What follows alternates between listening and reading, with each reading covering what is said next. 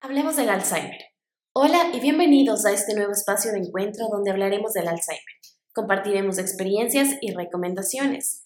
Cada mes contaremos con la presencia de profesionales de la salud que resolverán todas nuestras dudas. La salud depende de nuestros hábitos, nuestros comportamientos, nuestra alimentación, nuestro nivel de actividad física y el ambiente en el que vivimos. Por eso es muy importante conocer cuáles son los hábitos saludables que debemos implementar a lo largo de nuestra vida y para eso nos acompaña hoy Daniela Sotomayor, Health Coach, por el Instituto de Nutrición Integrativa en Nueva York, donde también hizo dos cursos avanzados de salud hormonal y salud intestinal. Tiene un certificado como coach en cambio de ámbitos en el Instituto de Hábitos de México ha tomado cursos enfocados en la salud de niños, como el curso de Raising Babies with Allergies y un curso enfocado en mujeres de pérdida de peso con enfoque hormonal. Bienvenida, Daniela. Para mí, en verdad, es un gusto estar nuevamente aquí apoyando a la Fundación TASE. Em, felicitarles nuevamente por tan hermosa labor que hacen todos los días. Em, estos temas de salud y de cambio de hábitos, en verdad, es algo que me apasiona.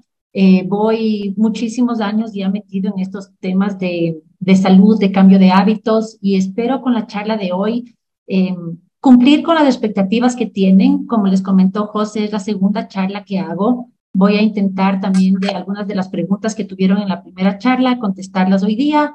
Y si no, al final, como les explicó la José, ponen las preguntas en el chat y al final de la charla las contestamos.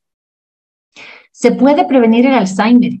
Es un título obviamente que llama muchísimo la atención y espero con la charla ayudarles a hacer los cambios que necesitan. Si es que ya me escucharon hace unos meses, capaz sea el segundo empujón que necesitan para cambiar los hábitos. Y si es que es la primera vez que me escuchan, eh, lo que yo siempre digo es yo pongo muchas semillitas, yo siembro muchas semillas. Algunas germinan hoy, otras mañana, otras en una semana, pero estoy segura de que algo de lo que les digo les va a quedar y van a poder empezar este cambio. El Alzheimer en el Ecuador afecta a cerca de 100.000 personas y lo que más nos preocupa es que cada año ese porcentaje de personas es mayor a nivel mundial y obviamente también aquí en el Ecuador. Em, y para los familiares de las personas que tienen Alzheimer es obviamente aterrador ver cómo las personas empiezan a debilitar, eh, pierden eh, la noción del tiempo, no saben quiénes son, no reconocen a sus seres queridos. Entonces, espero con la charla de hoy poderles ayudar un poquito, guiarse si están en estas primeras etapas de Alzheimer. En el Alzheimer hablan que hay eh, cuatro etapas. Si es que está diagnosticado en estas primeras dos etapas, es mucho más fácil poder revertirlo. En la tercera y en la cuarta se puede por lo menos parar el deterioro. Para mí también es muy importante contarles un poquito de mi historia para que sepan cómo yo abordo temas médicos sin ser doctora. Yo no soy doctora, estoy ahorita, como les comentaba la José, en la mitad de mi certificación de medicina funcional. No voy a ser doctora con esta certificación, simplemente lo que yo quiero es ser este canal, este vínculo entre sus médicos de cabeceras y ustedes, porque muchas veces los doctores les dicen, estás con los números, me invento, de colesterol alto, come sano y vuelve en un año Ahí es donde entramos los coaches en el centro para ayudarles en este camino y con experiencia ya en medicina funcional, entender un poquito más cómo funciona el cuerpo. Eh, no sé si es que han escuchado lo que es la medicina funcional. Cada vez se escucha más este término. Aquí en Ecuador ya hay doctores que son eh, doctores, doctores, y también son médicos funcionales. Hay nutricionistas que son también nutricionistas funcionales y ahora vemos cada vez más coaches también funcionales. Em, la medicina actual, como se la conoce, eh, se basa en síntomas y en poder diagnosticar una enfermedad. El darle nombre a los síntomas no siempre nos dice la causa. Por ejemplo, en este caso, si es que van al doctor con una em, pérdida de memoria o pérdida en la velocidad cognitiva, el doctor lo que les puede decir es usted tiene demencia o puede ser un principio de Alzheimer. Pero darnos el título de la enfermedad no nos dice nada acerca de la causa. La medicina actual divide al cuerpo por órganos y por especialidades, ¿cierto? El neurólogo para la cabeza, el cardiólogo del corazón, el gastroenterólogo para problemas de la barriga, el endocrinólogo para temas hormonales. En cambio, lo que hace la medicina funcional es verle al cuerpo como un todo, entender que todo está interconectado. No podemos ver al cerebro sin ver la salud intestinal, no podemos ver al cerebro sin ver la salud de las hormonas. Entonces, esa es la medicina funcional, el entender que estamos, que está todo conectado. La medicina funcional se basa como que en tres pilares, son los tres pilares que como coach, cuando estoy yo con mis eh, clientes, es lo que me enfoco, en minimizar las cosas que nos hacen daño, maximizar las cosas que necesitamos y obviamente priorizar, darles el orden necesario. Em, durante la charla de hoy voy a hablar eh, sobre todo al comienzo de algunos términos médicos em, que capaz sea importante entenderlos desde el comienzo para poder todos eh, estar en la misma página cuando se hable. Capaz algunos términos lo hayan escuchado y otros no, pero como les digo, igual al final podemos responder preguntas o es de lo más simple, es como yo digo, eh, idioma no de doctor para que me puedan entender. ¿Qué es el Alzheimer? El Alzheimer es el tipo de demencia más común y es el deterioro cognitivo global en el que se pierden muchas capacidades mentales como leer, escribir, planear algo, mantener una conversación. De todo el espectro, de un espectro amplio, el Alzheimer está en el extremo severo de la enfermedad y llega aquí después de décadas de cambios que venían pasando en el cerebro. El Alzheimer no pasa de un día al otro. No me despierto un día con Alzheimer como me despierto con gripe o con tos. Eh, el Alzheimer se lo diagnostica entre 15 y 20 años después de los primeros síntomas. Este deterioro cognitivo en sus primeras manifestaciones es mucho más tratable. Pasamos muchísimos años haciéndole daño al cerebro hasta que ya los síntomas son tan obvios que el doctor obviamente ya puede diagnosticarnos como Alzheimer. Em, cuando se hacen tomografías del cerebro de las personas y ya se puede ver esta placa amiloide, es cuando el doctor ya puede hacer check check en todos los casilleros y dice, sí, placa amiloide, usted tiene Alzheimer. Lo que ahora se está descubriendo de esta placa amiloide es que em, es una proteína que en verdad el cuerpo la produce para proteger al cerebro de los tóxicos que no puede eliminar, que ya vamos a ver las razones más adelante. Pero obviamente, igual esta placa amiloide, por más que esté ahí en un sentido de protección, nos hace daño al cerebro y tenemos el deterioro cognitivo. No sé si han escuchado hablar de esta alipoproteína, el APOE4. Esta es una variante genética que se ha demostrado es el mayor factor de riesgo de Alzheimer identificado hasta el momento. Es un gen que dificulta la eliminación de colesterol y de mercurio del cerebro. Entonces, si es que tenemos colesterol que ha llegado al cerebro o tenemos mercurio, que también el mercurio se acumula en el cerebro y tenemos esta esta variante genética hace más difícil que el cuerpo pueda eliminar esta placa, esta placa amiloide y obviamente se acumulan más y ahí viene todo el deterioro cognitivo. Con un examen de sangre eh, se puede saber si tenemos esta variante genética o no. Esto se puede heredar de uno o de dos de nuestros papás, em, aumentando el riesgo de desarrollar Alzheimer del 30 hasta el 50%. Es importante también mencionar que hay un 9% de pacientes que no tienen la variante genética y que tienen Alzheimer. Eh, la mayoría de personas que tienen esta lipoproteína, esta variante genética, no saben que tienen una bomba de tiempo y obviamente no saben tampoco cómo prevenir esta posible enfermedad. Además que ya capaz la descubren cuando es demasiado tarde, cuando ya les han diagnosticado con Alzheimer. Por eso las personas que me están escuchando, que tienen familiares que eh, les han confirmado que tienen Alzheimer, yo sí les sugiero que se hagan este test genético em, para encontrar mejores caminos para poder prevenir la enfermedad. Como les digo, no, el hecho de tener el gen no significa que vayan a desarrollar la enfermedad. De igual manera, el hecho de no tener el gen no significa que no vayamos a desarrollar la enfermedad, pero obviamente sí nos hace un poco más propensos y podemos tener obviamente un cambio mucho más drástico ser mucho más exigentes en mejorar nuestros hábitos y nuestra calidad de vida. Vivimos en una sociedad, eh, en una sociedad muy cómoda. Queremos la pastilla mágica que nos quite el dolor de cabeza, que nos quite el dolor de barriga, queremos todo rápido. Daniela, quiero bajar de peso, ¿qué me tomo?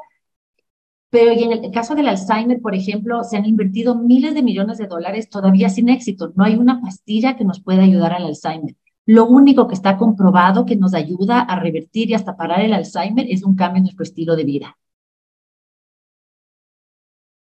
Durante mucho tiempo hemos pensado que el cerebro no puede cambiar, que una vez que empieza a deteriorarse hay que levantar los brazos y darse por vencido. Pero ahora con muchos estudios y años de búsqueda se ha comprobado que el cerebro puede mejorar y puede cambiar. Se habla ahora de esta plasticidad del cerebro, que es como plastilina, que se puede ir moldeando, em, tiene la capacidad de adaptarse y de ir mejorando.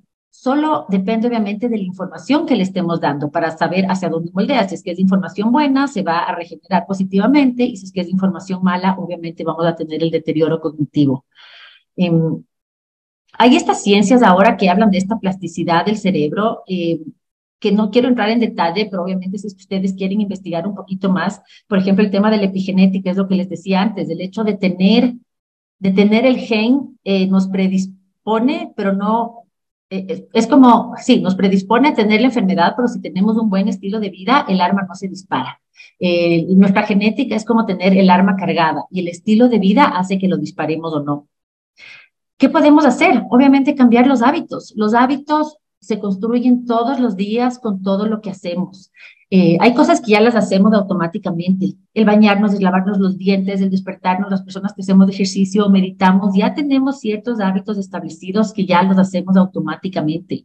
Eh, dicen que toma 21 días eh, poner un hábito en nuestro día. Entonces son 21 días capaz que tengamos que poner alarma media hora antes para salir a caminar 10 minutos antes para meditar, 15 minutos antes para hacer yoga. Después de 21 días de hacer esto una rutina, el cuerpo ya automáticamente nos va a pedir y ya va a ser parte de nuestros hábitos. Tenemos que ser nuestra mejor versión, tenemos que cambiar, tenemos que evolucionar. No podemos esperar cambios en nuestra vida si es que no hacemos nada. Eh, muchas veces cuando estoy yo con mis, con mis eh, coaches, eh, y les digo, por ejemplo, que tienen que hacer ejercicio. Ay, no, Daniela, qué pereza, no ejercicio. Tienes que meditar. No, no, no, qué pereza. Tienes que, no sé, tomar más agua. No, no, no me gusta el agua. No hay la pastilla mágica, no hay la pastilla mágica que nos pueda, que nos pueda ayudar. Depende de cada uno de nosotros las cosas que hacemos. No hay la pastilla mágica, es simplemente una decisión que tenemos que tomar para mejorar. Eh, ahorita también estoy, es un curso que se llama Emotional Eating, es eh, cuando comemos por emociones. Y yo sé que muchas veces en estos temas tan delicados como el Alzheimer, cuando estamos tristes o estamos asustados, recurrimos a la comida porque pensamos que con eso vamos como que a tapar, ¿cierto? Nos, tenemos un gusto por dos segundos en la boca, diez segundos en la boca y eso nos calma de alguna manera. Pero esta comida por emociones también se está viendo que causa un montón de daños a nivel eh, cerebral. Al saber que nuestro cerebro es moldeable y que nuestros hábitos influyen en nuestra salud cognitiva, se han creado ya algunos protocolos individualizados para el Alzheimer. Eh, el doctor Dale Bredsen, ustedes han escuchado de él, él es un neurólogo enfocado en Alzheimer. Él ha escrito algunos libros del Alzheimer y este último sobre todo me encanta porque ya habla de los sobrevivientes del Alzheimer, así como se habla ya de los sobrevivientes de cáncer, por ejemplo, en el caso del doctor habla de los sobrevivientes del Alzheimer. Em, él ya ha demostrado con protocolos individualizados que las personas pueden parar y hasta revertirlo. Este protocolo Recode nos da un poco de tranquilidad al saber que no está escrito en nuestros genes y que podemos hacer algo para revertirlo y curarlo. Nuevamente, es un tema muy individual. En los temas del coaching, también en los temas de los protocolos Recode, no no es un estándar para todos, no se imprime el mismo folleto y reparten a todos los pacientes. Depende de cada uno de ustedes. Cada uno de ustedes es una persona única. No se puede comparar lo que me hace bien a mí de lo que le hace bien a mi hermano, que tenemos los mismos padres. somos dos personas diferentes, dos niveles de estrés diferentes, dos formas de alimentarnos, dos formas de hacer ejercicio. Entonces, no es lo mismo un protocolo para mí que un protocolo para mi hermano. Así seamos gemelos idénticos, son dos protocolos diferentes. El doctor habla de estas tres amenazas, que cuando son eh, crónicas, múltiples e intensas, las defensas del cuerpo también se vuelven mucho más agresivas. Estas amenazas son la inflamación, que puede ser por alimentos o por infecciones, la deficiencia de nutrientes, por obviamente una mala alimentación, una mala digestión o por problemas hormonales, y el tercero, la tercera amenaza que habla es los tóxicos, los metales pesados o los tóxicos como el moho que tenemos en la, casa o en la oficina sin darnos cuenta, o tóxicos de los pesticidas, tóxicos en las cremas que usamos. Hay este otro eh, protocolo SHIELD del doctor Rudolf Tansi. El doctor Tansi también hace un protocolo muy individualizado para cada uno de sus pacientes eh, shield significa escudo y él con cada una de las letras tiene una, una palabra en las que se enfoca con cada uno de sus pacientes. Eh, sueño, la importancia de dormir, todo esto ya los vamos a ver más en detalle. El manejo de estrés, súper importante tener el estrés controlado. La interacción social, que las personas que tienen Alzheimer nunca estén solas. El ejercicio, la importancia de moverse. Eh, el ejercicio físico, también aprender. tenemos que tener la mente siempre ocupada. Y obviamente, que capaz yo, cuando en la primera charla me preguntaron si tienen que escoger una cosa que hacer, yo siempre voy a decir que capaz la dieta es algo que está 100% bajo nuestro control y es capaz lo que más nos influye para nuestra salud o nuestra enfermedad. ¿Por qué alguien quisiera desarrollar Alzheimer? Si es que yo pregunto quién de ustedes quiere Alzheimer, estoy segura que nadie va a levantar la mano, pero hacemos todos los días cosas para llevarnos a esta enfermedad. Todos los días, todos estamos haciendo malas cosas en deterioro de nuestra salud y de nuestro cerebro. Dormimos muy poco, hacemos poco o nada de ejercicio, ni sabemos lo que es meditación, tenemos un nivel de estrés súper alto, recibimos muy poca vitamina D del sol,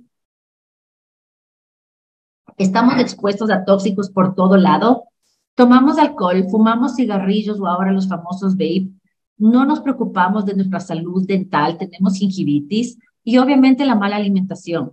Pasamos comiendo procesados, cualquier cosa que venga en una bolsa. Comemos muy pocas frutas y verduras.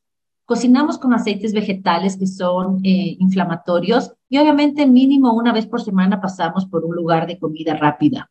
Capaz digan, nunca me imaginé que estoy haciendo tantas cosas mal. Es un día común de muchos de ustedes esto que acabo de mencionar y esto es lo que nos está llevando a este deterioro cognitivo.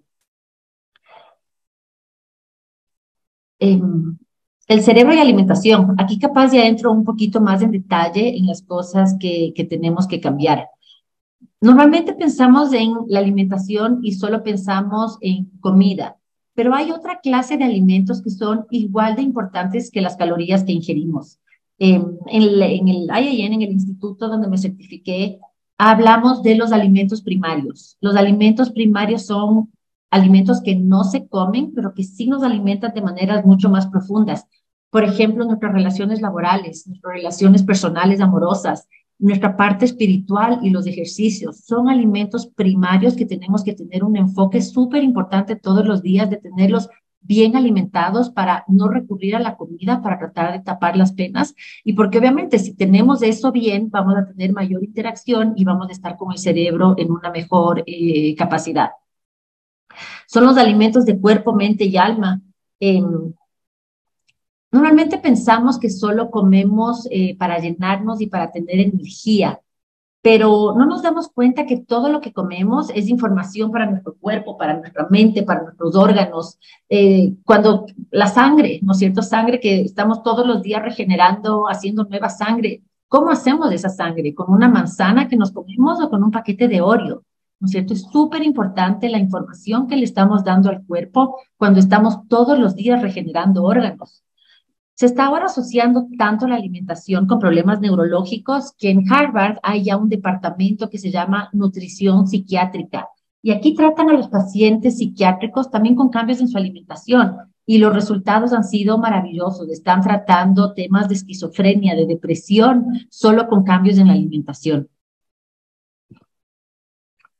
Nos alimentamos, como les dije antes, de muchísimas maneras. La comida obviamente es la clave número uno para vivir sanamente.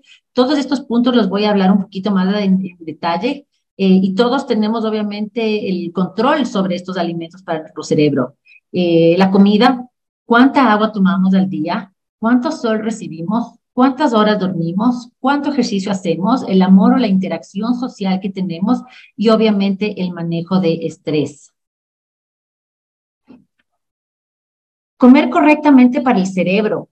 Eh, la nutrición correcta, como les dije antes, es capaz del factor más importante para mantener sano el cerebro. Siempre pensamos en la alimentación capaz únicamente por un tema estético, para bajar de peso. Capaz hasta podemos pensar que la comida nos puede ayudar en la salud del corazón, en la salud cardiovascular, pero no sé cuántas personas han pensado que la comida puede influir en nuestro cerebro. Pero como les dije, todo lo que comemos es la materia prima para construir las nuevas células y regenerar nuestros órganos. Em, ¿Qué comer? ¿Qué es la comida? Muchas personas a veces cuando les pregunto qué es la comida, es energía, son calorías, capaz algunas personas me digan, me hablen de los macronutrientes, ¿no es cierto? Carbohidratos, grasas y proteínas, pero no es lo mismo los carbohidratos de un paquete de galletas que los carbohidratos de una manzana, ¿cierto? Mucha gente se enfoca a veces en comer pocas calorías. Y si es que la manzana tiene 80 calorías y el paquete de galletas tiene 50, muchas personas optan por el, por el paquete de galletas que solo tiene 50 calorías. Pero la manzana, las 80 calorías de la manzana, cuando uno come la manzana, el cuerpo en dos segundos sabe qué hacer con la manzana. La fibra para un lado, el agua, vitaminas, minerales, fitonutrientes. En dos segundos esa manzana está repartida por el cuerpo y nos está haciendo bien. En cambio, cuando entran esas 50 calorías de la galleta, el cuerpo dice, ¿qué es esto? ¿No es cierto? Me llega trigo, me llega preservantes, conservantes, azúcar, sabores artificiales, cosas que el cuerpo no necesita y no sabe qué órgano puede necesitar el colorante o el azúcar. Entonces es súper importante enfocarse en la calidad de la comida. Comer comida real, frutas y verduras. Siempre me voy a enfocar muchísimo en que se coman muchísimas frutas y verduras. Cada vez están investigando más de estos fitoquímicos que capaz hayan escuchado eh, cosas como la cúrcuma, la curcumina, el resveratrol, Em, se los llama ahora también ya alimentos funcionales y el Instituto Rockefeller está haciendo una tabla periódica con los cerca de 25 mil eh, fitonutrientes que se, están que se han encontrado y las funciones que cumplen en el cuerpo. Las frutas y verduras, ojalá podamos comer el arco iris. Yo con mis hijos, tengo tres hijos y siempre les digo que hay que comer el arco iris. Comemos pimientos amarillos, rojos, verdes, anaranjados, espinaca, eh, remolacha no mucho porque a mi esposo no le gusta, pero intento que mis hijos, porque todos estos colores fuertes, mientras más colores fuertes tengan, tienen más antioxidante, más polifenoles, más fitoquímicos, que obviamente le ayudan al cerebro. Em, los antioxidantes también. Cuando comemos frutas y verduras tenemos más antioxidantes en el cuerpo que pelean con los radicales libres. Es normal tener radicales libres porque hasta hasta por un proceso de desintoxicación del cuerpo, el cuerpo crea radicales libres, pues tenemos que tener los antioxidantes para, no, para que el cuerpo no se oxide, tal cual. Y la, las frutas y verduras, mientras más color tengan, más antioxidantes tienen. Siempre voy a sugerir que sean las frutas y las verduras que sean orgánicas. Eh, Daniela, lo orgánico es más caro. Sí, lo orgánico es un poco más caro, pero no es que vale uno y lo orgánico vale 100. Es un poco más caro, pero les prometo que vale la pena evitarse la cantidad de químicos que tienen ahora con la, eh, con la industria agrícola que están poniendo, por ejemplo, el glifosato, que está comprobado que causa cáncer, le están poniendo en algunos de nuestros cultivos para que, obviamente, para cosechar más rápido, para que crezca más la planta. Entonces, tratar siempre de comer comida orgánica. Fibra, fibra maravillosa está para ayudarnos en el tema digestivo.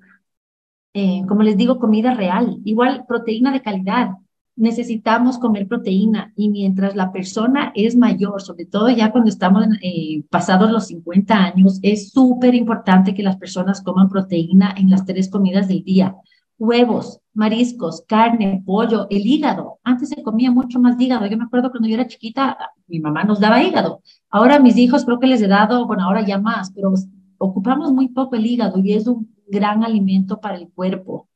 Necesitamos grasas buenas. Voy a hablar después de las grasas. ¿Qué necesitamos evitar? Evitar. No, yo no digo eh, reducir, sino por favor evitar con mayúsculas. Eliminar el gluten. Eh, mucha gente debe decir, no, el gluten es una moda. Toda la vida hemos comido pan. Mis abuelos pasaron comiendo pan siempre y no les pasó nada. Lamento informarles que el trigo que comemos ahora es un trigo súper diferente al trigo que comían nuestros abuelos, hasta por los químicos de la agricultura. El gluten es inflamatorio para todas las personas, no únicamente para las personas celíacas. Se está comprobando que eh, muchas, muchas enfermedades mentales están relacionando al gluten. Por ejemplo, personas esquizofrénicas eh, cuando les hacen, cuando ya fallecen las personas que han tenido esquizofrenia, les hacen una biopsia del cerebro y encuentran partículas de gluten en el cerebro. El gluten se almacena en el cerebro. Entonces, obviamente, no queremos gluten. En mi caso personal, a mí me diagnosticaron una enfermedad y ya luego cuando empecé a investigar, me di cuenta que a mí lo que en verdad me inflama es el gluten. Yo dejo de comer gluten y mi vida cambia como les dije, no es únicamente para las personas celíacas, a todos nos hace daño el, trigo o el gluten. Yo lo que les sugiero es eliminar por completo el gluten por lo menos tres meses. No es que solo voy a comer el pan en la mañana. No, cuando eliminamos el gluten hay unas dietas em, de eliminación que se llaman. Se elimina por completo.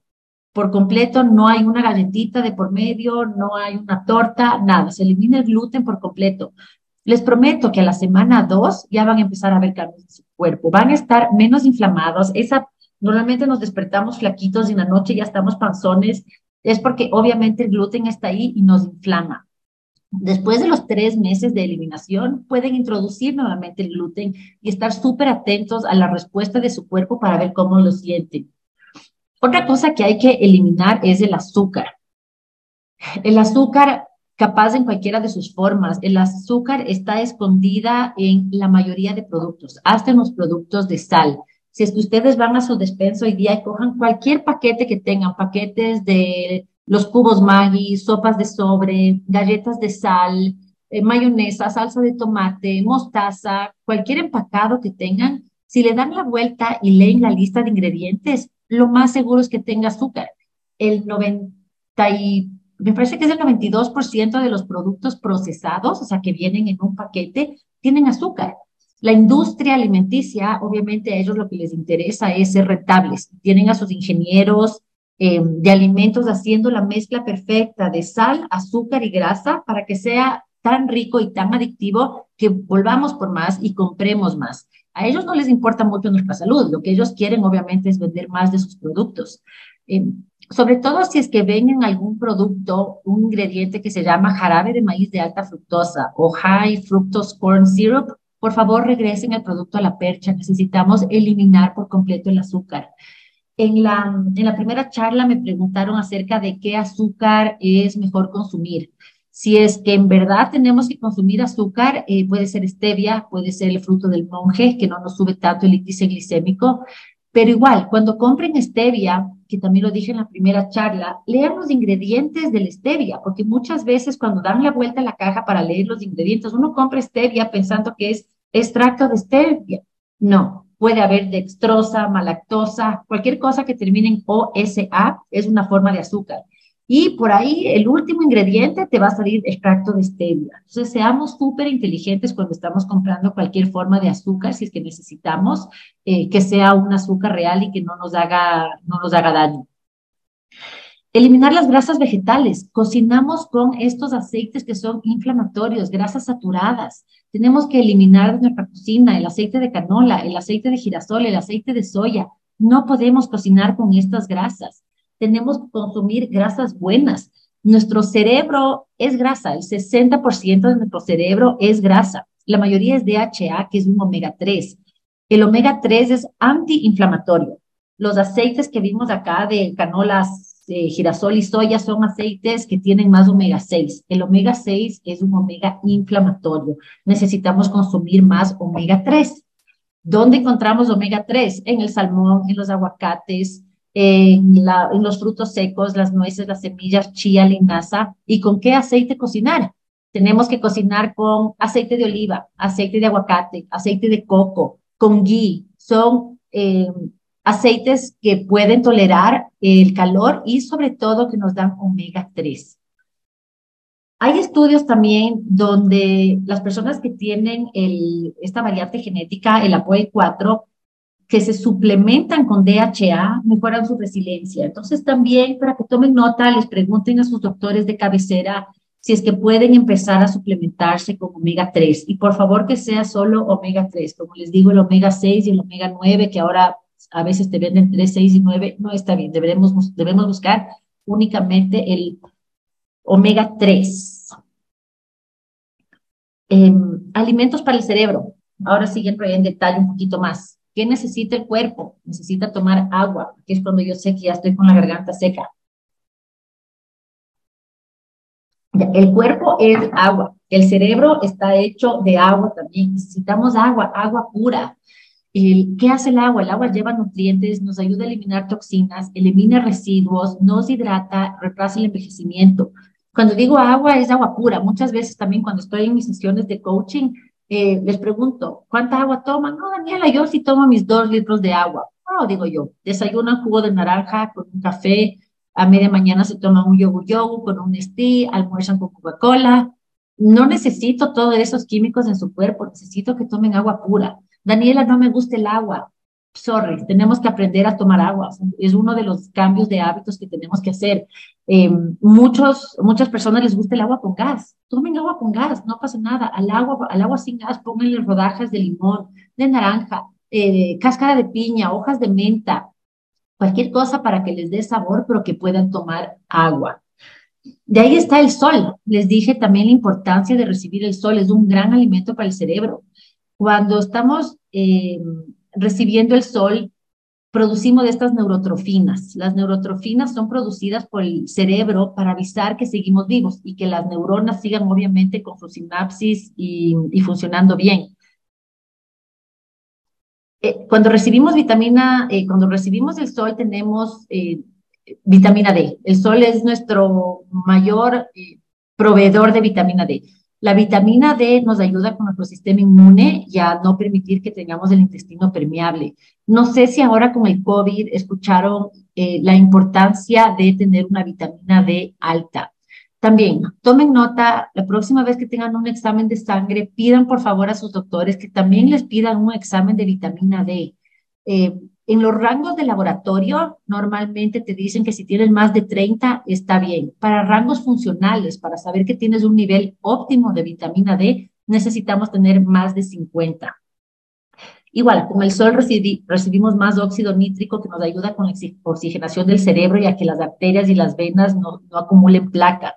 Liberamos endorfinas, dopamina, serotonina, hormonas obviamente que nos ayudan a estar eh, más felices.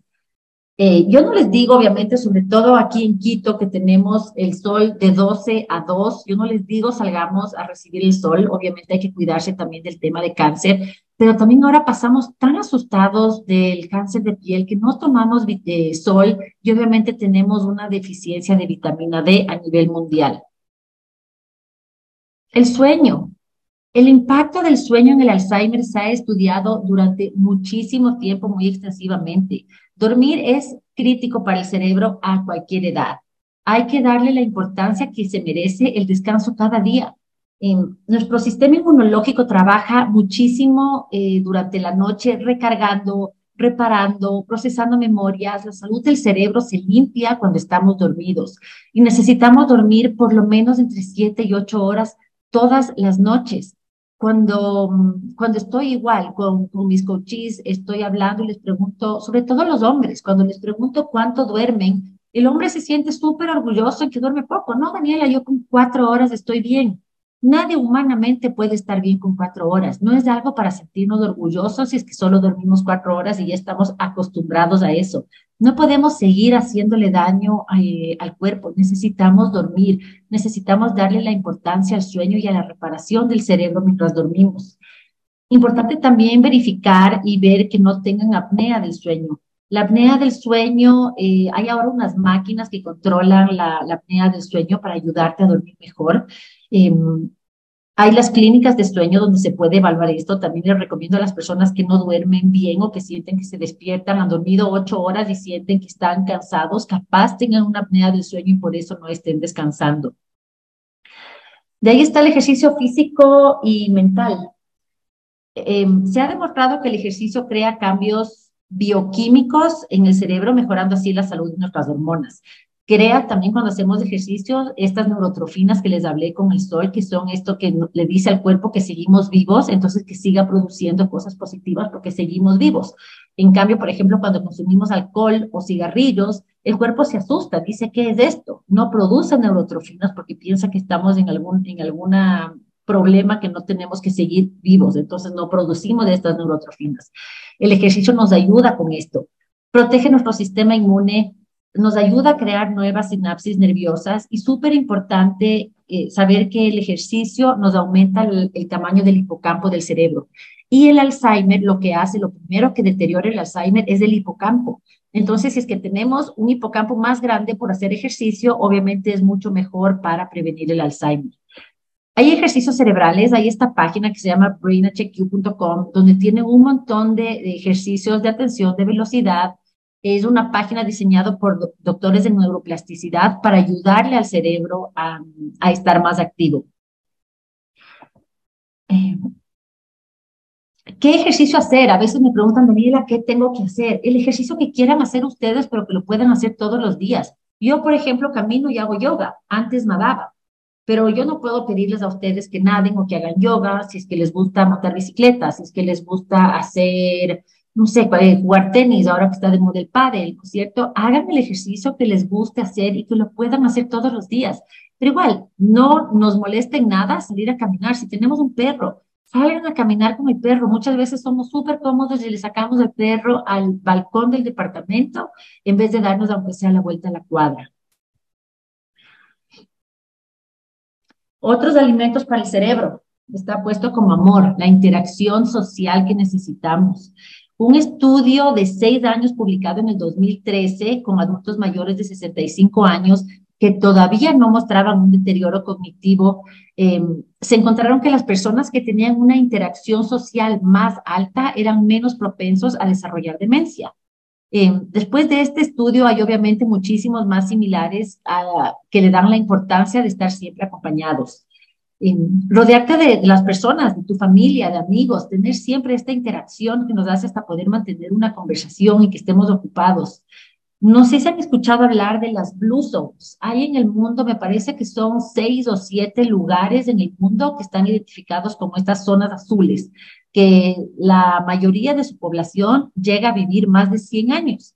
¿Qué tienen en común estas poblaciones? Que tienen una dieta mediterránea, que es más o menos lo que les explicaba antes, y tienen una interacción social. Nunca están solos, siempre están acompañados de familiares o de amigos. esta parte es súper importante para las personas que están iniciando eh, Alzheimer. Para todos, obviamente, pero ya si estamos hablando en este caso del Alzheimer, no podemos dejarles solas a las personas.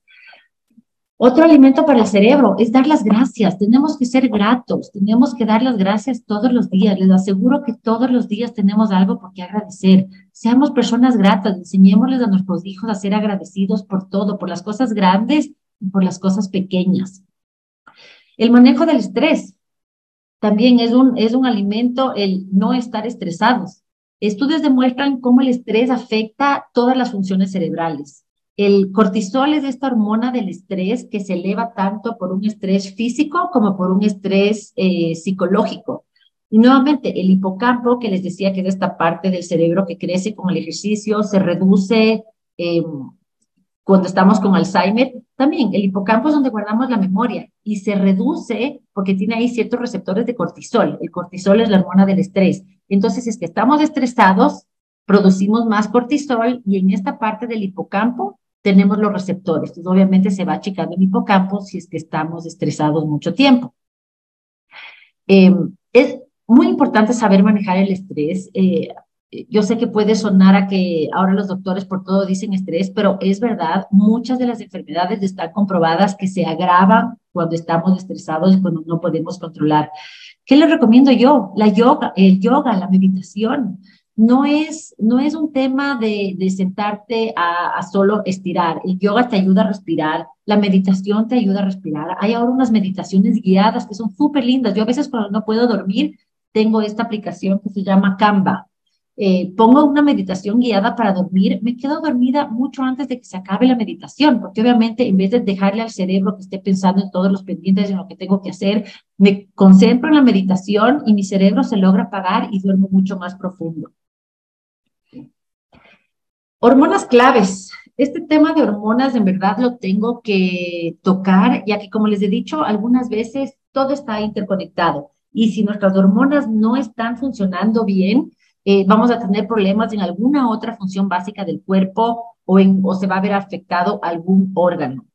Tenemos ahorita tres epidemias de desbalances hormonales a nivel mundial. Tenemos mucha insulina, obviamente mucho azúcar, mucho cortisol y adrenalina, como les dije hace un rato, por mucho estrés y baja función de la hormona tiroidea. Todas estas hormonas y el resto de hormonas están interconectadas y si hay un desbalance en una de ellas, lo más seguro es que todo el resto de hormonas se vean afectadas. La insulina. La insulina es la hormona maestra. No sé si es que han escuchado del doctor Carlos Jaramillo. Es un doctor colombiano que ha escrito algunos libros. Él tiene, él es doctor y médico funcional. Tiene, me parece que clínicas, más grande es en Medellín. Eh, él habla muchísimo de la, de la insulina, la llama la hormona maestra y en verdad él hace mucho énfasis en poder tener la insulina regulada.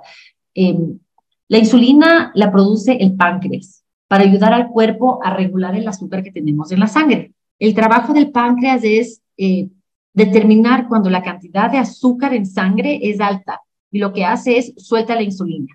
Lo primero que hace la insulina en la sangre es agarra la glucosa, o sea, agarra la molécula de azúcar y la saca de la sangre. La saca de la sangre y la lleva a almacenar. La almacena en los músculos y en el hígado.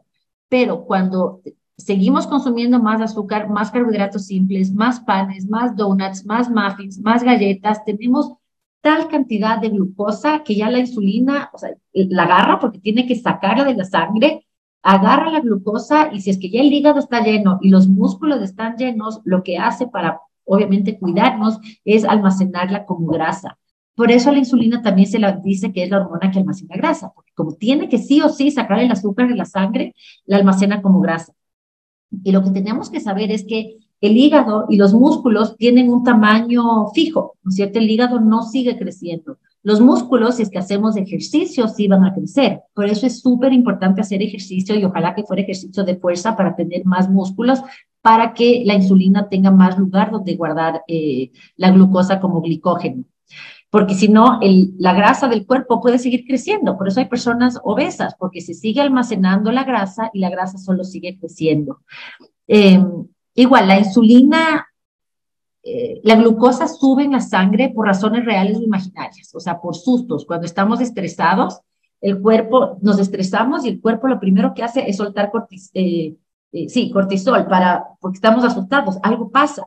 Entonces el cuerpo lo que hace es soltar glucosa, saca el glicógeno de los músculos y del hígado, porque piensa que algo pasa, que tengo que salir corriendo de algo. Y cuando solo fue un estrés porque vi una noticia, porque me puse bravo en el tráfico, hay nuevamente más glucosa en la sangre. Entonces el estrés también causa que tengamos más insulina y más glucosa en sangre. Em, cuando tenemos la glucosa ya sobre cierto nivel en la sangre es cuando nos pueden diagnosticar con diabetes tipo 2, ¿no es cierto? Porque ya tenemos la glucosa muy alta. Y ahora a la demencia se le está llamando diabetes tipo 3 por la relación directa que están encontrando los estudios de tener una glucosa alta por mucho tiempo y la demencia. Y obviamente ya el cuerpo se vuelve resistente a la insulina, ya el páncreas no da más, ya no puede producir más insulina porque hay tanta glucosa en sangre que ya nos hacemos resistentes y ya no hay insulina que nos ayude. Y nuevamente, ¿de qué depende esto? Depende totalmente de nosotros, del estilo de vida que tenemos, depende de la dieta que tenemos, de cuánto ejercicio hacemos y obviamente de cuánto estrés también tenemos. Lo que les dije, el estrés puede ser físico o psicológico que eleva nuestros niveles de cortisol y de adrenalina. Eh, tenemos, el sistema nervioso tiene dos partes, el sistema nervioso simpático y el sistema nervioso parasimpático. Deberíamos estar más tiempo en el sistema nervioso parasimpático, que es el de, el de, el de estar tranquilos, el de poder digerir. En cambio, si es que estamos en el sistema nervioso simpático, estamos en esta parte de lucha y huida, estamos todo el día estresados pensando, el cuerpo no sabe que no hay un león que nos persigue, entonces todo el día pensando que algo pasa y estamos estresados, nos daña las neuronas del hipocampo, nuevamente el, el estrés y la relación con el hipocampo. Tenemos que tener obviamente también en la mañana un cortisol más alto porque tiene que luchar con la melatonina. La melatonina es la hormona del sueño que tiene que estar eh, alta en la noche y baja en la mañana. Y el cortisol es al revés, tiene que estar alto en la mañana para podernos despertar y bajo en la noche para podernos dormir. Otra hormona que tenemos que tener muy eh, estudiada y muy controlada es la tiroides. Eh, muchas personas tienen hipotiroidismo, pero no están diagnosticadas, ya que los doctores muchas veces únicamente miden la TSH. La TSH es la hormona que el cerebro manda a la tiroides para decirle tiroides, no hay suficiente hormona tiroidea en el cuerpo, produce T4. Entonces, si es que solo medimos la señal del cerebro a la tiroides, no sabemos en verdad cuánta de hormona T4 está produciendo la tiroides. Entonces sí les pido que cuando nomás, los jardines del este 1 puedan, puedan pedirle a su doctor un panel completo de tiroides para entender cuánta TSH está mandando el cerebro, cuánta T4 está produciendo tu glándula de tiroides y obviamente cuánta T3, o sea, la T4 se, se hace T3 ya en el cuerpo. La tiroides es una advertencia temprana de que hay algún problema en la salud. Eh, la tiroides cumple muchísimas funciones en el cuerpo. La hormona tiroidea es básica, por eso cuando muchas personas que le sacan la tiroides tienen que suplementarse para toda la vida y obviamente ya cuando tienes igual alguna deficiencia, la tiroides es súper importante. Es una advertencia temprana de algún problema. Muchas veces le comparan a la tiroides con el, no sé si han oído la historia de los mineros y el canario amarillo hasta 1980 y pico, en las minas, los mineros no tenían ningún aparato para medir cuántos tóxicos había en el ambiente. Lo que hacían era llevarse un canario. Ellos trabajaban en la mina con el canario y cuando el canario se moría, ellos sabían que ya tenían que salir de la mina para respirar. Esa dicen que es la tiroides, es una advertencia eh, temprana de que algo está pasando. Y nuevamente, adivinen qué se necesita para tener una tiroides sana lo que ya hemos hablado durante toda la charla, una buena alimentación, eh, estilo de vida saludable, ejercicio, bajo estrés. Em, otros a considerar, ¿no es cierto? Hay otros, otros factores que influyen también en el eh, desarrollo de Alzheimer que cada vez se estudian más y quiero topar con ustedes, ya que nuevamente estas cosas dependen 100% de ustedes, 100% de los hábitos que tenemos todos los días. El ayuno intermitente también se está comprobando que ayuda a prevenir o parar el Alzheimer, ya que en estos momentos, cuando no estamos comiendo, el cuerpo tiene más tiempo y más células libres para ayudar a la reparación y a la limpieza, igual cuando estamos dormidos, ¿cierto? Es cuando pasa todo este proceso de limpieza. El ayuno intermitente dicen que por lo menos deberíamos descansar 14 horas eh, sin comer, que en verdad no lo veo yo tan grave. Podemos cenar a las 6 de la tarde y desayunamos a las 8. Entonces dejamos al cuerpo que descanse, no es necesario comer cada dos o tres horas. Podemos dejarle que el cuerpo descanse para que tenga tiempo de repararse. Hay ahora estudios eh, que demuestran que en los cerebros de las personas que murieron con Alzheimer se encontraron bacterias dentales, bacterias de la periodontitis. Em, una mala higiene oral también se está asociando con un mayor riesgo de desarrollar Alzheimer. Em, estas bacterias bucales inflaman el cerebro, por eso es súper importante que se hagan una limpieza, o todos los días deberemos ser súper juiciosos en lavarnos los dientes, al dental, el water lavarnos tres veces al día, ir al dentista mínimo una vez al año. Lo ideal sería cada seis meses para que nos limpien bien y no tener estas bacterias. Eh, relacionado con la boca también es importante hablar de las amalgamas de mercurio, las caries que tenemos eh, que nos ponen estas cosas plateadas para tapar los huecos. El mercurio es un tóxico que se acumula en el cerebro. El mercurio, si es que lo tenemos en la boca, pasamos todo el día mordiendo el mercurio el mercurio se evapora a los 20 grados centígrados y muchas veces en la boca tenemos 40 grados centígrados. Entonces estamos todo el día inhalando este mercurio que sale de nuestra boca.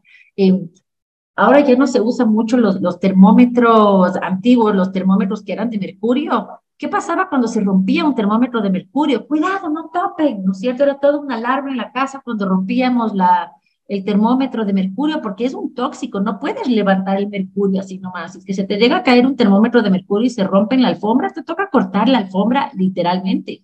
Entonces, ¿por qué podemos tener esto en la boca? ¿No es cierto? No les estoy diciendo que vayan al dentista mañana a extraerse las calzas de mercurio porque también es súper peligroso. Ahora hay unos dentistas em, funcionales que tienen todo un equipo especial para poder extraer eh, las amalgamas de mercurio.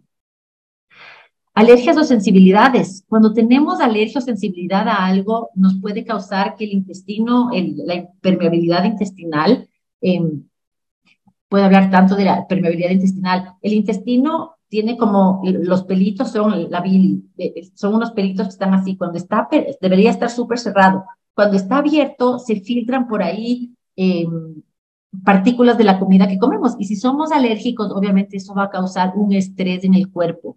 Entonces, nuevamente, ya sabemos el daño que nos hace el estrés físico o psicológico. En este caso es un estrés físico de algo que el cuerpo obviamente no reconoce que esté en el torrente sanguíneo. Entonces nos causa estrés. Entonces, tenemos alguna alergia o sensibilidad, no es suficiente con tomarnos el antialérgico, verdad, cuidemos un poquito más a nuestro cuerpo y no comamos y no hagamos las cosas a las que sabemos que tenemos alergia o que somos sensibles. Hablar con su doctor, lo tengo en, en rojo y en grande, ¿no es cierto? Porque es súper importante que hablen con su médico eh, de los exámenes que yo les puedo recomendar que se hagan. Por ejemplo, en exámenes de sangre, el primero, como les dije, quisiera eh, que se hagan el tema de la lipoproteína, este examen genético. La glucosa, a ver cómo está su glucosa. La glucosa eh, glicosilada es, la, es el resumen de los últimos tres meses de su glucosa. Insulina. La insulina es súper diferente a la glucosa. La glucosa es la cantidad de sangre y la insulina es la hormona que saca la glucosa. El panel completo de tiroides y la homocisteína. De ahí que suplementos también yo sugiero que incluyan en su dieta el omega 3 con DHA, magnesio. El magnesio cumple más de 350 funciones en el cuerpo. La vitamina D3, probióticos, melatonina. Eh, no es ir a comprar, tampoco hoy día en la Fibeca el primer suplemento que se les cruce. También es súper importante saber qué suplemento es. Por ejemplo, la vitamina D es una vitamina que se disuelve en grasa. Entonces necesitamos que sea o en gotas en grasa o que la cápsula sea, sea con grasa. Igual, puedo hablar horas enteras de los probióticos. No hablé hoy día nada de los probióticos, pero son, son los bichitos positivos que tenemos en la barriga que nos ayudan en muchísimas funciones. También nos podemos tomar estos probióticos. Todo, por favor, obviamente, confirmando con sus médicos de cabecera. Eso es todo lo que tenía para la charla. Pasamos ahora a preguntas. Sí, hablé, bastante, muchas gracias Dani. Cada vez que te escuchamos, además nos motivas a tener una vida saludable. Tenemos un montón de preguntas, así que me voy a ir al grano, Dani, porque estamos con una lista enorme de preguntas. Eh, te voy a hacer la primera en orden de, de llegada. Cuando se hacen giros nutricionales saludables en adultos mayores, ¿Hay alguna recomendación de seguimiento de marcadores nutricionales a través de exámenes para seguir, para asegurar que sea una dieta adecuada para la persona? Esto debe ser hecho por una persona que tiene algún familiar que, o adulto mayor que tiene Alzheimer o algún adulto mayor que depende de la parte alimenticia de, otra persona. Sí, em, obviamente siempre es bueno tener los exámenes si es que tienen. Muy pocos doctores mandan a hacer exámenes, por ejemplo, de vitamina B12. La vitamina B12 tampoco topeo hoy día, pero es súper importante que los adultos mayores se hagan examen de B12.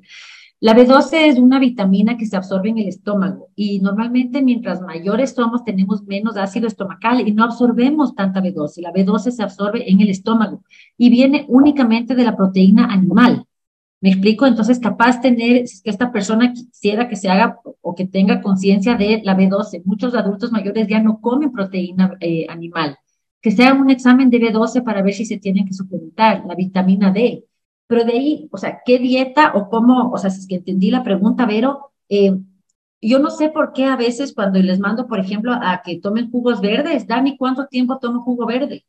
Jugo verde toda tu vida. ¿Por qué no me preguntas cuántos McDonald's puedes comer o cuánta pizza o cuánto pan puedes comer? La gente se asusta a veces cuando uno les pide que metan frutas. ¿Cuántos días de la semana como frutas? Todos los días, todos los días vegetales.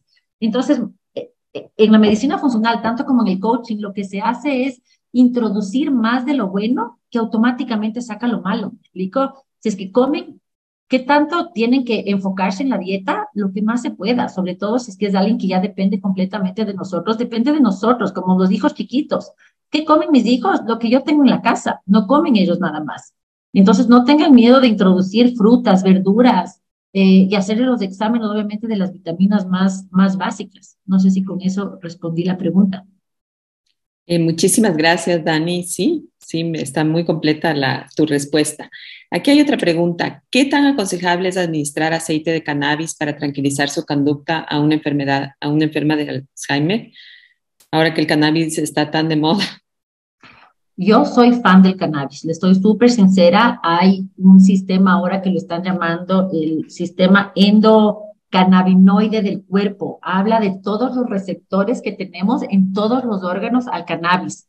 Obviamente, igual hay que tener hay que comprarlo de alguna fuente que sea eh, aprobada, no sé cómo decirlo, me explico, algo que sea serio, que no tenga TSH, pero igual ahora hasta el TSH se está recomendando para las personas. Pero me preguntan a mí, yo soy fan del cannabis, yo tengo un aceite esencial cuando me duele la cabeza, mi aceite de cannabis. Em, yo soy fan del cannabis, o sea, no todos los estudios que se están haciendo son súper favorables cuando se hace, obviamente, eh, con un cannabis de calidad. Gracias, Dani. Eh, hay otra pregunta. Dice, mi padre come, eh, hoy, hoy en día se alimenta con un suplemento alimenticio adicional a la comida porque se complica su deglución. Se me hace difícil eh, darle alimentos licuados todo el tiempo, aunque intento porque me parece mejor y más saludable. ¿Hay algún alimento o algún suplemento basado en alimentos orgánicos, sin químicos o alimentos dañinos que sean para adultos mayores que tienen el problema de deglución y que no tengan gluten, no tengan eh, y que tengan cumplan con valores nutricionales que requiere el organismo? Eh, capaz una pregunta bien enfocada en temas médicos. Yo lo que le puedo decir a esta persona es que todos esos suplementos y los que está dando, por ejemplo, el Ensure, si es que el doctor le recomendó porque necesita, ok, pero muchas personas les damos a los hijos del Pediasure o a los adultos mayores del Ensure y no nos damos cuenta que es una bomba de azúcar. Me explico, lo que menos necesita el cuerpo es azúcar y estos no quiero hablar mal del Ensure, pero es la única marca que me sé, son una bomba de azúcar. Si es que el doctor lo recomienda porque tiene problemas de deglución, ok, yo no me voy a meter ahí. Pero eh, hay, por ejemplo, el aceite MCT, que es de cadena media, triglicérido de cadena media, MCT oil se llama, triglicérido de cadena media, eso es súper importante, es grasa buena, es grasa que va directo al cerebro para más energía y obviamente lo que les hablaba en la charla del omega 3, que es súper importante para la salud del cerebro. Si es que puedes buscar MCT, aceite de MCT es súper importante para, para incluirle en los batidos. Si es que está tomando un montón de batidos, es eso. ¿Qué más? Obviamente, si es que están haciéndole, por ejemplo, igual con, no sé, me invento con leche de almendra, leer los ingredientes de las leches de almendra. O sea, yo a veces cuando voy al Supermaxi no encuentro una leche de almendra que no tenga carragenina, que no tenga sabor natural, sabor artificial, ya en verdad pensamos que lo hacemos natural comprando leche de almendra porque nos hace daño la leche de vaca y nos estamos metiendo también una bomba de químicos. Entonces, entremos por favor en el buen hábito de leer la lista de ingredientes de todos los eh, productos que compramos. perfecto, excelente recomendación, Dan. Eh, aquí hay otra pregunta. Si ya tienes un diagnóstico de Alzheimer y estás en una etapa inicial, ¿qué tan adecuado es que hagas tu vida normal la mayor parte del tiempo, incluyendo actividades como conducir? ¿Se puede viajar sola emocionalmente? ¿Cómo se impacta cuando le prohíbes a la persona hacer todas sus actividades normales, sus actividades de la vida diaria? O sea, yo creo que eso es un caso súper individual. Me explico qué tan temprano está el Alzheimer. La persona todavía puede viajar sola, va a entender o se va a perder. O sea, si es que estamos en, en la etapa uno del Alzheimer, yo no veo ningún problema. Que tenemos que seguir con la vida normal, les diría no, o sea, no puedes seguir con tu vida normal de no hacer ejercicio, de comer mal, de pasar estresado, de no dormir. O sea, no sé a qué se refiere con la vida normal. No, o sea, la charla de hoy día fue justo para hacer énfasis en esto, me explico, pero que la persona puede manejar. No, no sé, quiero decir que sí, porque es que es etapa temprana, sí, pero ya depende de cada uno de, de los familiares, cómo le ven y del doctor que se va a afectar la persona emocionalmente, debe ser durísimo, o sea, debe ser durísimo a una persona de 50 años decirle que acepte que tiene Alzheimer y que acepte que ya no puede manejar, eh, debe ser súper duro. O sea, seguro esto es de la mano con un psicólogo para que les ayude a la persona y a los familiares a trabajar con esto, ¿no? Pero si es que en las etapas tempranas, o sea, solo hagamos los cambios que, que les hablé hoy día en la charla para poder eh, parar y hasta revertir, como les dije, el, el, Alzheimer. Así es, cambios justos y necesarios, no más. Bueno, hablabas al final de, de, los probióticos. Dice, mi padre empezó a tomar kombucha porque una doctora homeópata me recomendó. Estaba bajo de peso y empezó a bajar más de peso porque le ocasionaba diarreas constantes. ¿Es la kombucha el, eh, el mismo probiótico que un probiótico en cápsula? No, hay una cantidad inmensa de probióticos, o sea, la lista es gigante. La kombucha es un fermentado que tiene probióticos, pero la kombucha, al ser un fermento, tiene también alcohol. Dosis bajas, 2, 3, 4%, dependiendo de la kombucha, pero puede ser que eso fue lo que le hizo al papá aflojar el estómago.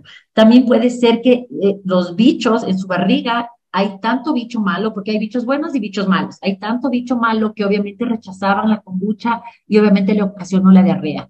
Pero, por ejemplo, la enterogermina, que ahora veo cada vez propagandas y todo de la enterogermina, la enterogermina es probióticos, son no sé cuántos miles de millones de probióticos, pero hay en cantidad de probióticos hay muchísimos y depende de cada persona. Yo no, aquí no me dicen, Daniela, ¿qué probiótico me recomiendas? Nunca te voy a recomendar uno. Necesito saber cómo estás tú, cuáles son tus hábitos, si es que exactamente tienes diarrea o eres estreñido para ver qué probióticos son los que necesitas. Perfecto. Eh, eh, Dani, si mi familiar tiene Alzheimer y no se ha caracterizado por tener hábitos saludables, ¿Es posible cambiar ahora su estilo de vida a estas alturas, ya con un diagnóstico de Alzheimer? Nuevamente, depende de cada persona. Me explico, o sea, qué duro, qué duro, pero yo creo que qué tan desarrollado, qué tan avanzado está el Alzheimer. Si es que tu papá o tu mamá viven contigo en la casa, no compres galletas, no compres Coca-Cola. Me explico, tratemos de ir haciendo cambio de hábitos que nos le sirven no solo a la persona con Alzheimer, sino a nosotros y a nuestros hijos. Entonces, ¿qué tan fácil es? Depende. Por ejemplo, creo que me están escuchando mis papis. Mi papá es súper educado. Yo le digo a mi papi que se pare de cabeza y mi papi me dice cuánto tiempo me paro de cabeza. Mi mami, mi mamá fuma. Con eso les digo todo. Voy 42 años peleando a mi mamá para que no fume y fume escondidas.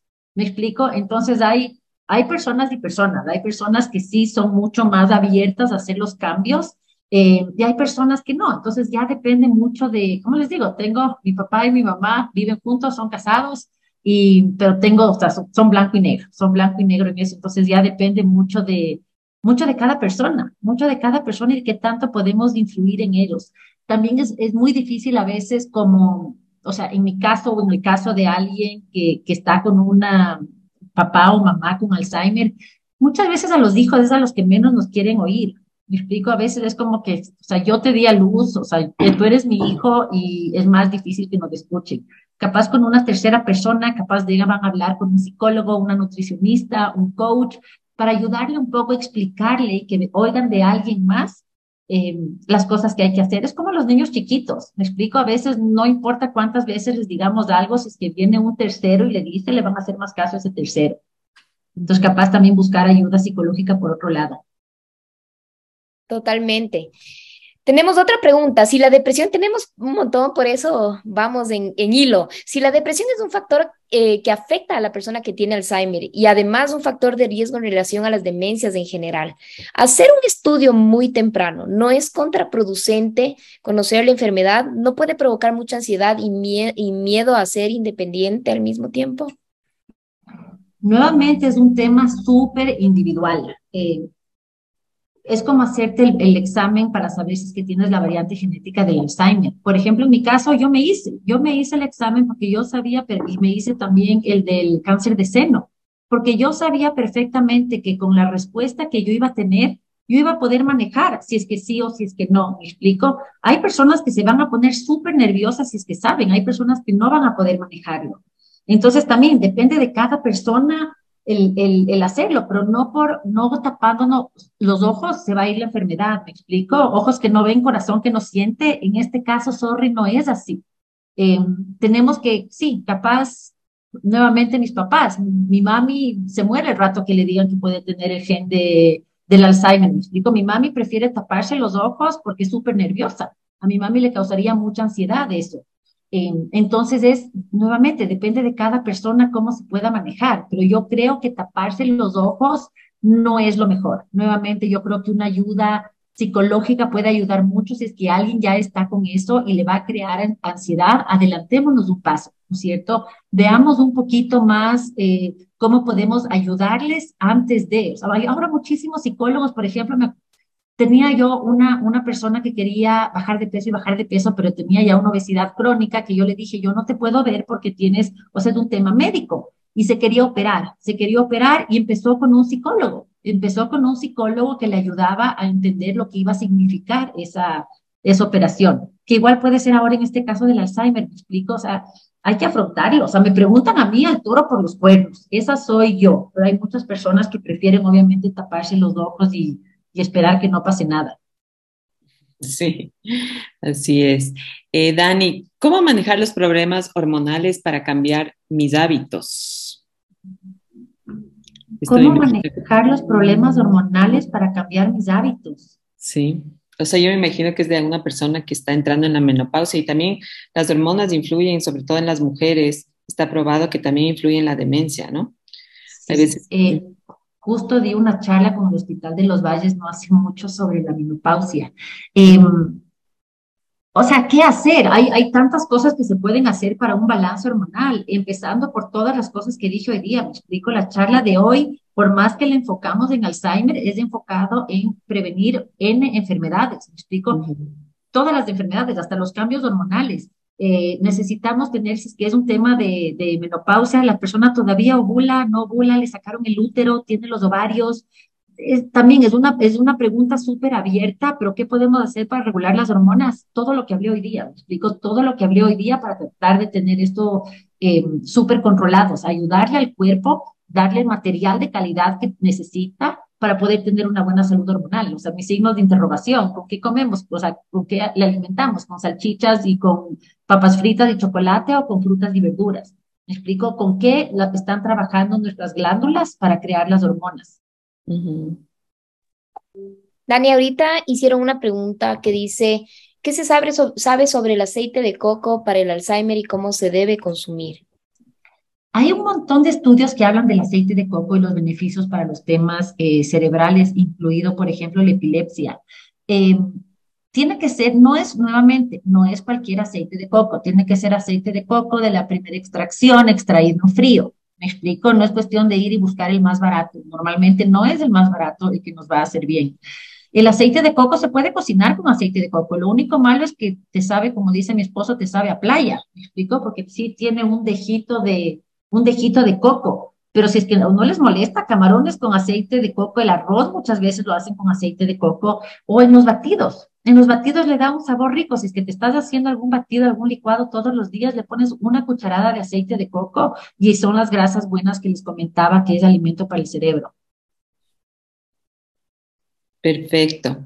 Eh, ¿Cómo puedo comenzar a aumentar alimentos saludables en mi día a día si no tengo tiempo para cocinar? Es la, es la típica, no tengo tiempo. Siempre tenemos tiempo. Te prometo que si es que dejas el Instagram 20 minutos, esos 20 minutos vas a poder dedicarte a cocinar. El domingo, muchas, muchas personas, eh, yo lo que les sugiero cuando Dani no tengo tiempo, cocinemos el domingo. Cocina el domingo un montón de granos, haz menestras, ten descongelado, ten eh, listas las cosas para que al siguiente día solo, me explico, solo recalientes. Eh, haces el arroz al siguiente día, haces el arroz con algo, me explico, lo, que te sobra con algo más, la menestra de lenteja, al siguiente día es una sopa de lenteja, eh, pero eh, eso que no tengo tiempo, en verdad, no sé, no sé qué decirle. ¿Qué puedes hacer? Puedes llevar frutas, frutas, verduras, frutas, frutos secos. O sea, yo normalmente en la cartera, si a mí me abren la cartera cualquier día, van a encontrar un frasco con cashews, con nueces, con almendras, porque cuando me da hambre tengo que comer y para no parar en la tienda, comerme un paquete de Oreos, tengo siempre mi comida saludable. Entonces, compra comida que, que sea saludable. O sea, si es que se daña mucho la fruta, no compres tanta fruta. Hay fruterías en cada esquina. O sea, no necesitamos ir al Supermaxi, que nos demoramos en verdad horas en parquear y todo. Hay miles de fruterías en las esquinas de todas nuestras casas donde podemos comprar fruta. Una vez a la semana picas la fruta, puedes congelarla y hacer batidos. O sea, en la mañana, yo que recomiendo siempre, en verdad, empezar el día con un jugo verde. Yo muchas veces el jugo verde me da tanta energía. uno me ayuda con el estómago. Como buena mujer tengo problemas de, para ir al baño y mis jugos verdes me hacen ir al baño, pero todos los días como reloj. Eh, me dan energía. Además que ya te tomas la ensalada, ya te comiste la ensalada.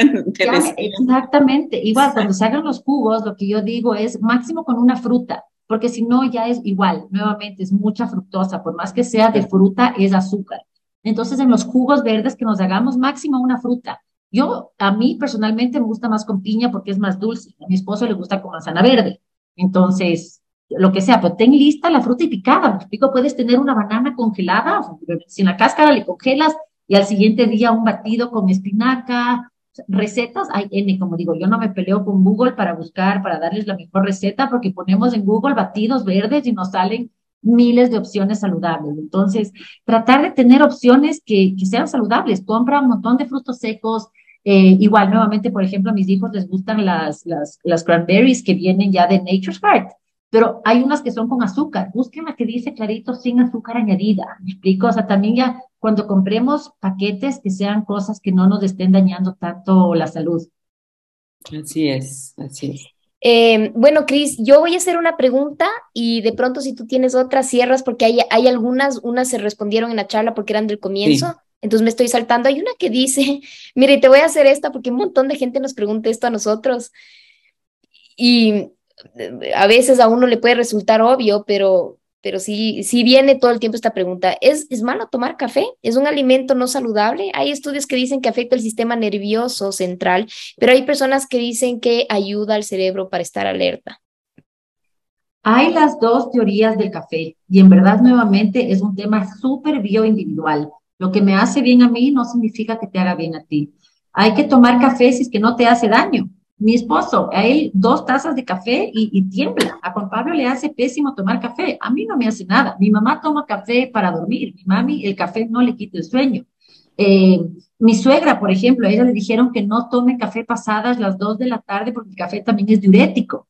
Me explico, entonces, si es que se levantan muchas veces en la noche al baño, puede ser porque estamos tomando mucho café que es diurético. Pero también hay la otra, la otra ola que dice que el café es súper bueno para el cerebro, pero también, ojo, que no es el café instantáneo, nuevamente, la calidad de los productos que consumimos. No es el café instantáneo que viene súper procesado, debe ser un café eh, molido que nos toca hacer en, cualquier máquina que es con, o la chuspa que decía mi, mi abuelo que tomaba el café, el café pasado, ¿no es cierto? Porque el café instantáneo es un pésimo café. Entonces, depende de ti, o sea, si es que no te hace daño el café, si es que no vas al baño en la noche, si es que no te quita el sueño, pero muchas veces las personas no saben por qué no duermen. ¿Me explico? Puede ser porque su última taza de café fue hace cuatro horas. Entonces, em, nuevamente es un tema bioindividual. Me preguntan a mí, yo digo, cada que tengo yo estos temas, digo, ¿cómo te sientes tú? ¿Qué te hace? ¿Te hace ir al baño? ¿Te da ardor? ¿Te da acidez? Muchas personas les da acidez el café. Entonces, ¿por qué van a tomar café si es que saben que les da acidez? Pero sí, hay las dos teorías, que es bueno para el cerebro y otros doctores que dicen que no deberíamos abusar. Creo que en ningún lado dicen que no se consuma café, solo que sepas que te hace daño, me explico, pero sí, hay las dos, hay las dos teorías de, del café. Perfecto. Dani, aquí en el país sí hay mucho tabú sobre las comidas congeladas, porque obviamente nosotros tenemos mucha fruta fresca, mucha verdura fresca, todo tenemos fresco. Eh, entonces, aquí hay una pregunta. ¿Los alimentos congelados tienen menos valor nutricional? Es decir, si yo voy al área de, congelados del Supermaxi eh, y prefiero eso al, o sea, el choclo congelado al choclo normal, ¿pierde el valor nutricional?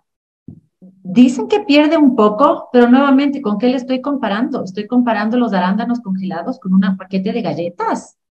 ¿Me explico? Prefiero 100 veces los arándanos congelados a un paquete de galletas. Prefiero 100 veces el choclo congelado a un paquete de canguil de microondas. ¿Me explico?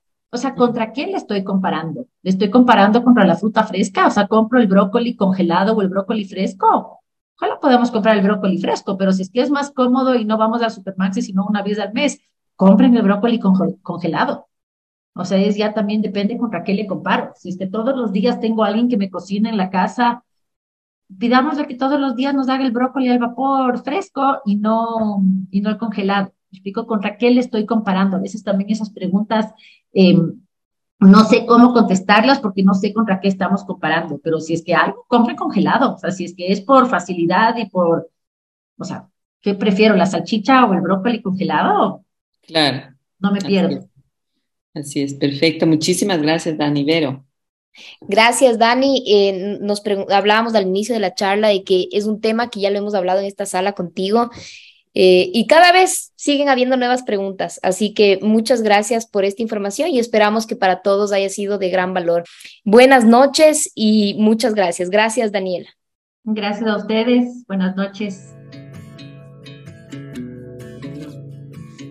Recuerda seguirnos en todas nuestras redes sociales. Nos encuentras como Fundación TASE y para más información visita nuestra página web www.fundaciontase.org. Nos vemos en el próximo episodio.